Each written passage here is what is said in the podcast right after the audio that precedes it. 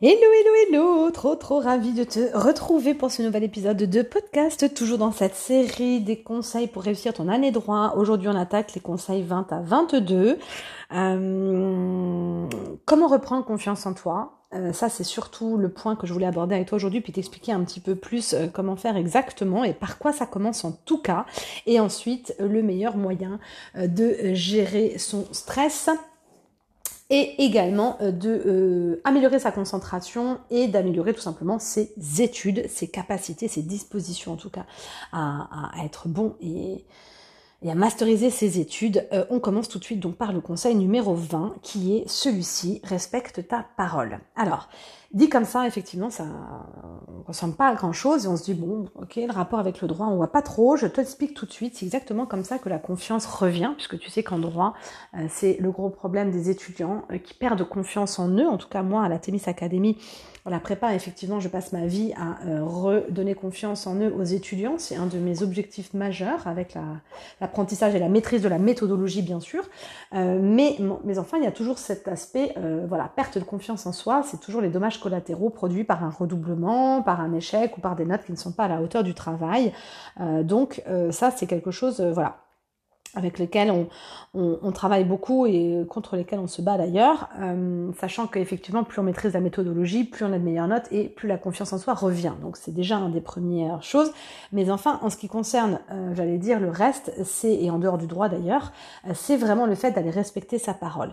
Je m'en explique, comment est-ce qu'on récupère confiance en soi? C'est se dire, parce que quand on n'a plus confiance, c'est qu'on se dit qu'on n'est plus capable de, qu'on ne peut pas compter sur soi, que de toute façon on ne va pas y arriver, ou que de toute façon on ne va pas faire, etc. Et pour aller combattre ça de façon très pratico-pratique, technique, tout de suite, on y va, on passe à l'action, on fait quelque chose, eh bien, ça va être de s'engager à faire des petites choses. On va aller se fixer de petits objectifs et qu'on va aller réaliser. Alors, encore une fois, on n'est pas en train de dire, allez, je vais sauter en parachute, allez, je vais apprendre tout mon cours, allez, j'ai 18 à la prochaine colle ou au prochain partiel. Non. Il s'agit de petites étapes, de petits objectifs. Euh, donc, par exemple, ça peut être, euh, allez, demain, je mets mon réveil 10 minutes avant, par exemple. Euh, pour pouvoir faire des étirements, euh, pour pouvoir faire une petite méditation, je vais en parler dans 5 minutes, pour pouvoir faire autre chose. Et euh, je vais mettre 10 minutes mon réveil avant. Je vous demande pas de vous lever à 5 heures d'un coup ou à 6 heures du matin d'un coup si c'est pas à l'heure là que vous vous levez habituellement. Mais enfin, toujours faire un petit effort vers cet objectif. Donc on va aller se fixer des petites choses qui sont réalisables, mais on va le faire.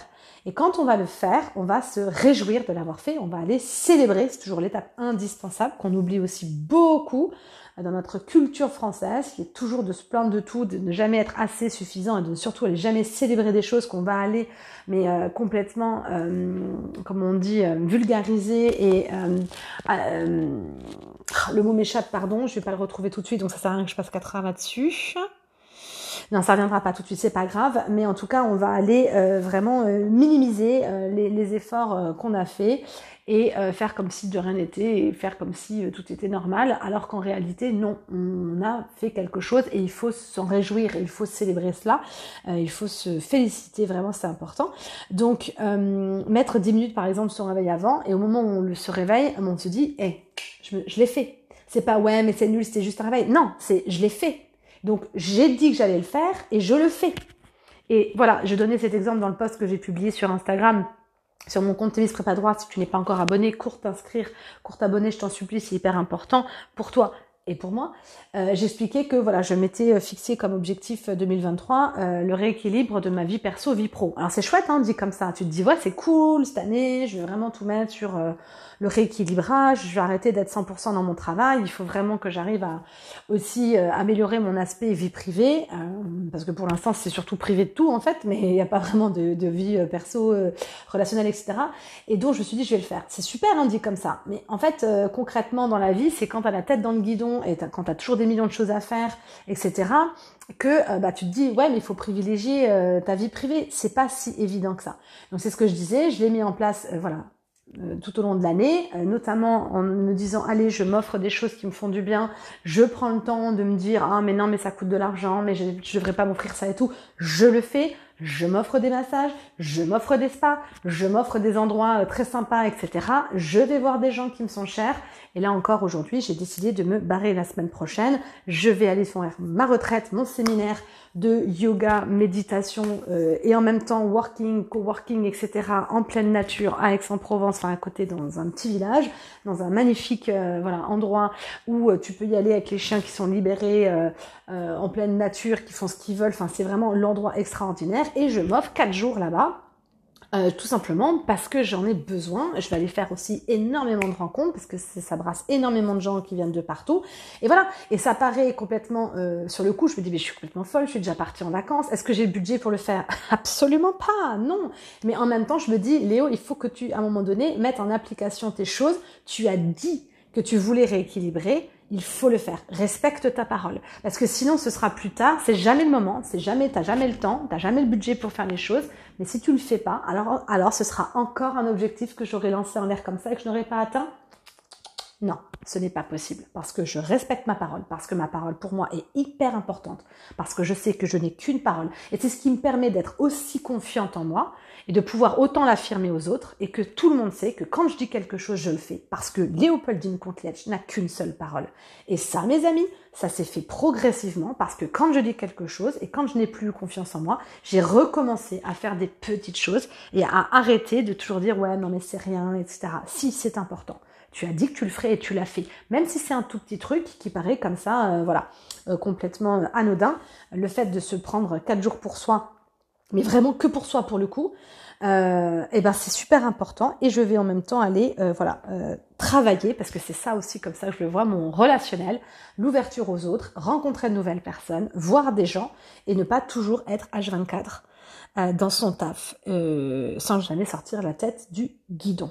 Bien. Donc on a compris que c'était hyper important. Donc lance-toi un petit défi, vas-y. Et l'important, tu as compris, c'est que tu en fais tous les jours. Parce que le but du jeu, c'est que tu te rendes compte au final qu'on peut compter sur toi. Déjà que toi, tu peux compter sur toi.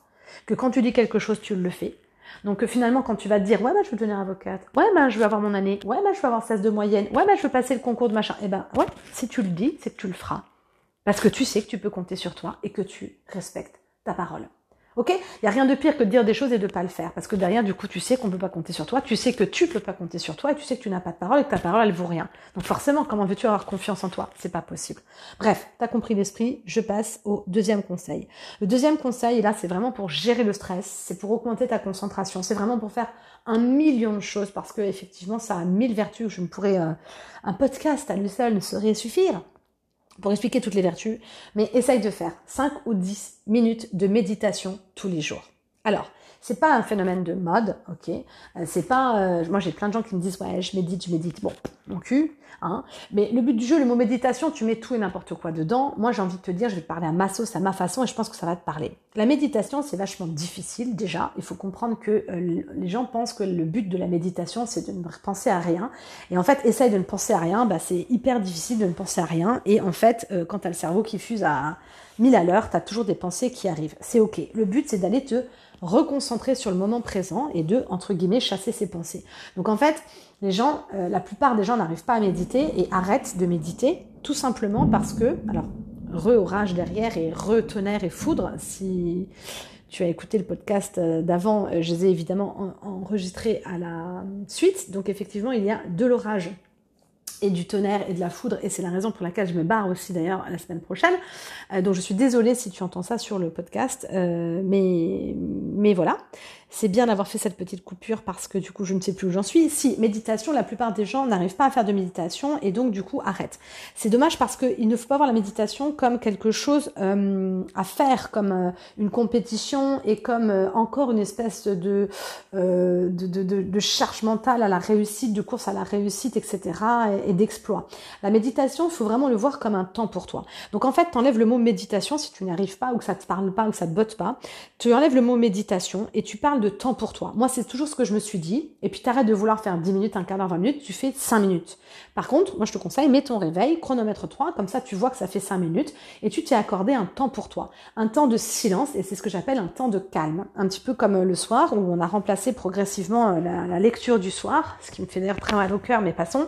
Euh, on remplace la lecture du soir. Je dis, ok, je, je, ne vous force plus à vous lire un livre si vous ne voulez pas que je vous lise un livre, ce que je peux tout à fait comprendre, même si mon cœur de maman saigne. Mais par contre, on remplace cette lecture par un temps calme.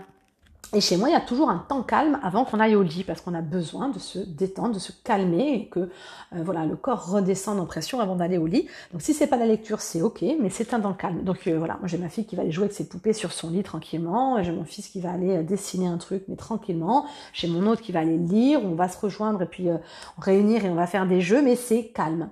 Donc et eh ben voilà, la méditation le matin, tu te réveilles et tu prends un temps calme pour toi, c'est-à-dire que avant le cyclone de ta vie, la tempête de ta vie, tout ce que tu as à faire, la dose de stress que tu vas te prendre et tout ce que tu voilà tout ce qui s'intègre dans une journée, tu vas aller te mettre en tailleur dans ton lit, tu fais ce que tu veux. Alors, le but du jeu, il y en a qui se mettent assis, il faut avoir les pieds par terre et décroiser. Moi, j'aime, je fais comme je veux, j'aime me mettre en tailleur dans mon lit, les mains soit jointes, soit effectivement sur mes jambes, et je vais aller fermer les yeux et je vais surtout aller inspirer et expirer. Donc en fait, tu vas aller te t'axer sur ta concentration, focus sur ta concentration, tu, sur ta concentration, pardon, sur ta respiration. Tu vas inspirer et expirer. Tu peux aussi faire des exercices de respiration. Donc, il y en a plein qu'on propose partout sur YouTube, tu iras regarder. Moi, j'aime bien faire un carré, c'est-à-dire que tu inspires trois temps ou quatre temps, tu bloques quatre temps, tu expires quatre temps, tu rebloques quatre temps, etc. Ou alors, ben voilà, tu as d'autres façons d'expirer, d'inspirer, bon bref. Tu fais ce que tu veux, mais tu te concentres sur ta respiration. Rien que ça pendant cinq minutes, c'est extraordinaire, c'est très bien, c'est bravo. Tu vois, t'es pas obligé d'avoir eu... Euh, voilà, une lévitation euh, d'entrée en phase euh, hein, euh, voilà, t'as compris. le but du jeu, c'est vraiment d'aller prendre un temps pour toi, un temps de calme où tu vas te recentrer, tu vas te reconnecter sur ta respiration, sur le moment présent. Et tu vas voir que si tu arrives à faire ça tous les jours, donc encore une fois, tu vas dire quelque chose, tu vas tenir ta parole, tu vas être fier de le faire, c'est une routine qui va s'instaurer. À la fin, ça va devenir quelque chose de euh, d'important. Euh, T'es pas obligé de le faire tous les jours, mais essaye de le faire. Pareil, toujours 80-20. Si tu peux le faire tous les jours, c'est top. T'es pas obligé de le faire longtemps, tu peux le faire que 2-3 minutes, mais voilà, le but du jeu, c'est vraiment d'aller euh, euh, prendre ce temps-là et tu vas voir que ça va améliorer ta concentration. Tu vas voir que ça va enlever tout ton stress. Tu vas voir que tu vas, mais tu deviens une machine de guerre juste en faisant ça. Je sais pas si tu te rends compte que c'est à la portée d'absolument tout le monde et que les gens ne le font pas. Entre parenthèses, tous les plus grands de ce monde méditent tous les jours. Je connais pas quelqu'un qui soit au top niveau dans n'importe quel domaine qui ne médite pas. Euh, les vertus de la méditation sont démontrées depuis des, des siècles et des siècles. Euh, il y a très très peu de gens qui le font, même si c'est aujourd'hui démocratisé grâce à des applis comme le, petit bambou, petit bambou ou mon bambou, enfin je sais plus comment c'est, je crois que c'est petit bambou. Bon, il y en a plein des applications de méditation, c'est top. Le seul problème c'est que écouter une voix qui nous suit, qui nous dit de faire des trucs, c'est génial, mais à un moment donné, il faut aussi prendre le relais pour le faire tout seul. Mais bon, donc le but du jeu, c'est de conscientiser. Et entre parenthèses, sur la santé mentale et tout, c'est extraordinaire parce que être dans le moment présent, c'est ce qui crée le bonheur en fait, puisqu'on vit toujours dans le passé, dans le futur, et qu'en réalité, si on voulait être heureux, on ferait comme les animaux. Il n'y a pas de temps pour les animaux, il n'y a pas d'hier, il n'y a pas de demain. Il n'y a que là, au moment où on parle, euh, aujourd'hui. Euh, on est là, on mange, on vit, il n'y a qu'aujourd'hui qui compte, qu'en ce moment. Et ça, c'est vraiment une culture du bonheur et du bien-être. Donc pour ta santé mentale, c'est parfait. Et ça te permet aussi énormément de déstresser. Euh, et puis c'est une préparation tout simplement à affronter tout ce qui va arriver derrière. C'est le calme avant la tempête. Donc voilà, tu as compris pour toutes ces raisons. Fais-le, essaye de le faire, fais-le. Et franchement, tu vas voir euh, des changements arriver. Dernier conseil aujourd'hui de cette petite capsule, euh, c'est le fait euh, de tenir un journal et de faire ce qu'on appelle du journaling. Euh, j'en ai déjà parlé dans un épisode de podcast, j'avais déjà fait tout un épisode là-dessus, je t'en reparle ici si tu n'as pas écouté cet épisode, mais en tout cas ça fait partie des 30 conseils, c'est hyper important et je vais t'expliquer tout de suite le rapport avec tes études de droit. Alors déjà le journaling, moi j'écris depuis que je sais écrire, et je garde tous mes journaux depuis l'âge de... Le dernier que j'ai gardé en date, c'est depuis l'âge que j'ai 12 ans. Et ceux d'avant, je sais pas garder, je sais pas où ils sont. Mais en tout cas, voilà, moi j'ai toute une pile comme ça euh, de, de journaux à la maison. C'est juste topissime pour moi euh, d'aller relire tout ça, tous ces moments. Euh, euh, voilà, c'est déjà extraordinaire rien que ce côté-là, euh, d'aller voir qu'il y a 20 ans, 30 ans, 40 ans, c'était déjà comme ça pour certains trucs. Euh, et que en revanche, il y a plein de choses que tu as complètement améliorées, il y a plein de choses que tu comprends. Enfin, c'est juste déjà topissime rien que pour toi ton histoire. Et puis euh, surtout, le journaling, c'est ce qui va te permettre euh, tout simplement euh, d'apprendre à mieux te connaître, parce que ça va te permettre d'apprendre à gérer tes émotions. En fait, au début, tu sais pas quoi écrire, bah ok, bah tu racontes ta journée. Voilà, bah aujourd'hui j'ai mangé ça, j'ai fait ça, je me suis levée à telle heure, j'ai été promener mes chiens, j'ai fait ça, je me suis couchée. Voilà. Et quelqu'un de très positif et négatif va aller dire ouais mais c'est nul. Bah, on s'en fout que ce soit nul. Il n'y a pas une course encore une fois, c'est pas une compétition. Euh, c'est pas une course à la perfection, à l'excellence et au meilleur. On n'est pas sur Instagram ici, on est dans la vraie vie. Il y a personne qui va lire ton journal. Euh, donc le truc, c'est d'aller écrire effectivement euh, tout ce que tu as fait. Et puis à un moment donné, ben peut-être que tu vas aller dire, voilà, j'ai mangé ça, je me suis levé là, j'ai sorti mes chiennes, puis j'ai eu envie de pleurer à 4 heures, je me sens triste, voilà. Et puis peut-être que le lendemain ou deux jours après, tu diras voilà, bah je me sens triste parce que, puis tu vois, tu vas commencer à mettre un petit peu des mots sur tes émotions, tu vas peut-être essayer un peu de comprendre pourquoi ou, ou de te souvenir du moment euh, où tu t'es senti triste ou du trigger, hein, du déclencheur qui a fait que tu t'es senti triste, etc., etc. Bref, t'as compris. Et en fait, au fur et à mesure, mais tu vas commencer un peu à analyser tout ça ou te dire ouais là j'étais super en colère. En fait, j'étais en colère bah, parce qu'en fait ça, voilà, moi j'aime pas quand on fait ça parce que je me sens comme ça. Et du coup, tu vas aller un petit peu aussi quels sont les besoins qui sont pas comblés, euh, quelles sont euh, voilà les, les, les, blessures qui ont été réactivées quand il s'est passé telle chose. Et en fait, tout ça, c'est des choses qui vont te permettre d'apprendre à le connaître, euh, d'exprimer tes émotions. Donc ça a un effet catharsis qui est extraordinaire parce que ça te permet justement d'aller expurger un petit peu tout ça, toutes ces émotions qui sont mal digérées. Je crois que c'est Freud qui disait que les émotions non exprimées un moment donné ou à un autre finissaient par exploser de façon, enfin par s'exprimer ou par ressortir de façon beaucoup plus laide. Donc c'est, voilà, c'est hyper important d'exprimer, d'accueillir ces émotions. Donc ça, c'est quelque chose qui va être euh, effectivement euh, super bénéfique pour toi. Et puis surtout, au niveau de tes études, ça va t'apprendre à présenter les choses. Parce que passer le euh, j'ai mangé trois frites à midi, un burger, euh, machin, j'ai sorti mes chiens, je me suis couchée à telle heure et je me suis sentie triste. Et à un moment donné, ben, quand tu vas prendre l'habitude d'écrire, tu vas étoffer tes récits, tu vas y raconter plus de choses, tu vas, tu vas apprivoiser le journal, tu n'auras plus honte de le faire, tu vas même, aller soyons fous, y trouver du plaisir.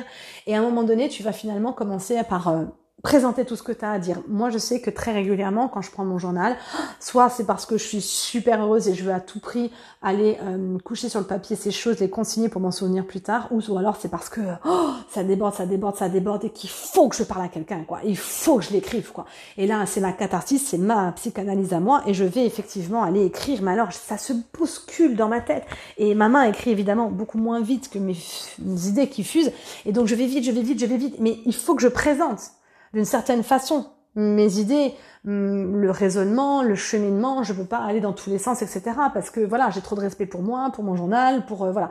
Et, et donc, je vais aller les présenter. Et en fait, c'est quelque chose qui, au fur et à mesure, tu ne vas pas t'en rendre compte, mais c'est quelque chose que tu vas développer et qui va se faire naturellement. Et tu vas te retrouver à présenter finalement à exposer, à expliquer quelque chose dans un ordre qui te semble logique, sans oublier, en étant fluide. Et en fait, c'est ça qui va te permettre d'avoir une méga copie parce que c'est tout simplement ça qu'on te demande quand on est en droit. C'est d'aller expliquer un raisonnement, d'aller nous montrer quelque chose, on te suit, et il faut que ce soit fluide. Il faut pas qu'on fasse des sauts de coq à de temps en temps, tout le temps. Enfin, il faut que ce soit voilà quelque chose qui soit cohérent, euh, qui et, en fait tu vas t'entraîner à rédiger. Puis au fur et à mesure, au début tu feras pas gaffe, puis après tu vas te dire tiens au lieu d'écrire ça, bah, je viens d'écrire une fois, je peux écrire une deuxième un deuxième mot, je vais chercher un synonyme, je vais faire attention à la façon dont j'écris, je vais faire attention à et en fait au fur et mesure, tu vas te rendre compte que tu vas t'améliorer tout simplement dans ta rédaction. Et puis, euh, tu vas euh, tout simplement apprendre à mieux présenter ton raisonnement. Tu vas acquérir un raisonnement et tu vas apprendre à mieux présenter ton raisonnement et de façon euh, plus personnelle aussi. moi, je sais qu'en tout cas, tous les étudiants qui ont les meilleures notes, c'est des gens qui font du journaling. Moi, je ne connais pas quelqu'un qui a 18 sans avoir fait de journaling. Généralement, d'ailleurs, j'ai des étudiantes qui ont des bonnes notes, mais qui n'arrivent pas à décoller, qui me disent on comprend pas. Et quand je leur lis, je leur dis il n'y a pas de cœur, il n'y a pas de trip, et on ne lit pas quelque chose de personnalisé. Et je leur dis, à mon avis, vous n'avez pas l'habitude d'écrire. Et elle me dit d'écrire, c'est-à-dire, ben, je dis vous écrivez, euh, ça vous arrive d'écrire sur vous et tout? Oh et l'étudiante me regardait avec des yeux, mais en mode mais de quoi elle me parle? Et je lui dis, mais vous avez l'habitude, ou je sais pas moi, de faire des discours à des mariages, à des anniversaires, d'écrire des chansons pour des copines, ou de faire un journal, etc. Et jamais. Et en fait, l'étudiante-là n'écrivait jamais. Et ben, du jour où elle a commencé à écrire, à la fin de l'année, elle a eu son 17. Parce que c'est simple, c'est qu'on y met son, ses tripes, on y met son cœur, on y met sa personnalité. Et quand on n'a pas l'habitude de tout ça, la copie, c'est quelque chose qui est un peu étranger, qui est un peu froid. Et du coup, bah, ce qu'on y écrit, c'est un peu étranger et c'est un peu froid. Et à partir du moment où on est chaleureux, à partir du moment où on est solaire, à partir du moment où on est lumineux, ça, c'est des choses qui se voient euh, dans une copie quand on corrige. Et c'est tout ça qui fait aussi qu'on a envie de mettre des très bonnes notes plutôt que d'avoir quelque chose de très froid et de très impersonnel. Bref, t'as compris l'esprit. Et euh, dernière chose aussi, c'est que bah, au fur et à mesure, soyons fous, pourquoi pas, tu peux voir aussi tes fautes d'orthographe. Tu peux te rendre compte aussi qu'à chaque fois, as, ça, ça tu sais pas comment l'écrire, ça tu te demandes, ou ça t'as telle et telle faute. C'est aussi ça qui est extraordinaire quand euh, je vous demande de corriger vos fautes d'orthographe. Euh, ça va être, et j'en parlerai dans un prochain podcast, mais ça va être aussi un des moyens justement, c'est de regarder dans ton journal pour aller un petit peu regarder toutes les fautes que tu fais, les répertorier pour savoir justement quel type de faute tu fais tout le temps et ensuite savoir comment les régler. Ça, je t'en parlerai plus tard. Mais tu as compris, pour toutes ces raisons, je te conseille vraiment d'acheter un journal. Donc, prends-toi un cahier que tu aimes. Ne prends pas un truc que tu n'aimes pas. Ça, c'est toujours la base. Euh, il faut arrêter d'être sur Terre pour en chier. C'est pas le but du jeu. Il faut faire des choses qui nous font plaisir. Euh, donc, il y en a, moi, j'admire ceux qui font du... Comment ça s'appelle là? C'est pas du scrapbooking, mais c'est comment ça s'appelle hein? Bon bref, toutes les nanas avec leur stabilo et tout, là, les studis, là, les studilos qu'on voit à foison sur Instagram, avec leur stabilo et leurs petites fiches en carton et leurs couleurs et leurs trucs qui font des petits dessins et tout. Moi, je trouve ça magnifique. Bon, après, pour moi, en ce qui me concerne et de mon point de vue, c'est une perte de temps extraordinaire quand on travaille. Mais par contre, typiquement pour euh, le journal, ce qui est un moment pour toi, là, c'est top de laisser exprimer ta créativité. Euh, tu peux, euh, voilà, mettre des photos, mettre ce que tu veux. Mais le but du jeu, c'est que ce soit un moment agréable. Donc, achète-toi un petit carnet qui est à toi. moi, je sais que moi, mes carnets sur lesquels j'écris, ils n'ont pas de lignes. Enfin, ils n'ont pas de carreaux. C'est juste des lignes, vous savez, à l'américaine, à l'anglaise, comme ça. Et moi, partout où je vais, dans tous les pays du monde, et maintenant il y en a de plus en plus d'ailleurs en France, c'est cool. Euh, chaque fois que je vois un bouquin qui me plaît, un petit bouquin avec juste des lignes et sans carreaux, je les achète. Et j'en ai plein d'avance, mais c'est parce que bon, bah, moi je bouffe extrêmement j'écris H24 et je bouffe un, cahier en six mois. J'ai déjà plus de cahier, donc euh, voilà. Mais euh, voilà, c'est mon petit euh, petit process à moi, c'est mon petit rendez-vous à moi. Si j'en ai besoin, mais donc quelque chose qui te fait plaisir, dans lequel tu as envie d'écrire. Tu ne te juges pas sur la qualité de tes écrits. Le but n'est pas là. puis de temps à autre, quand tu as un petit coup de blues ou voilà, tu relis, tu vas voir. Moi, je sais que je pleure, je rigole. Enfin, moi, j'adore relire mes journaux parce que c'est des périodes de ma vie, mine de rien. Pardon, c'est top d'aller dégueuler sur un mec euh, et puis te rends compte qu'en fait quatre mois plus tard t'es avec ou euh, de dire que tu l'aimes et puis ben, quatre mois plus tard euh, en fait tu te rends compte que c'est un connard. Ben, voilà tu te t'avances t'évolues et c'est un petit peu comme de relire ses copies, quoi, de relire ses annotations. C'est voilà, ça te permet de progresser et d'avancer. Bref, j'arrête là parce que moi je pourrais en parler des heures. Ce sont des sujets qui me passionnent. En tout cas, je te garantis que ça aura une incidence directement sur ta copie de droit et sur tes études de droit. Je ne fais pas juste ces podcasts pour m'entendre parler, même si j'adore ça. Euh, mais effectivement, euh, ce sont des, des conseils qui sont ultra faciles euh, à mettre en pratique d'application. Donc fais-le, s'il te plaît commence et j'ai hâte d'avoir ton retour pour savoir si tu l'as fait, si ça a marché. N'hésite pas à me mettre un petit commentaire en dessous de ce podcast, de mettre une note euh, si tu as envie, de t'abonner évidemment si ça ce n'est pas fait, si ça n'est pas encore fait. Et si tu veux vraiment m'aider, euh, ce serait ultra sympa de ta part de partager dans une petite story euh, le podcast, le lien, etc.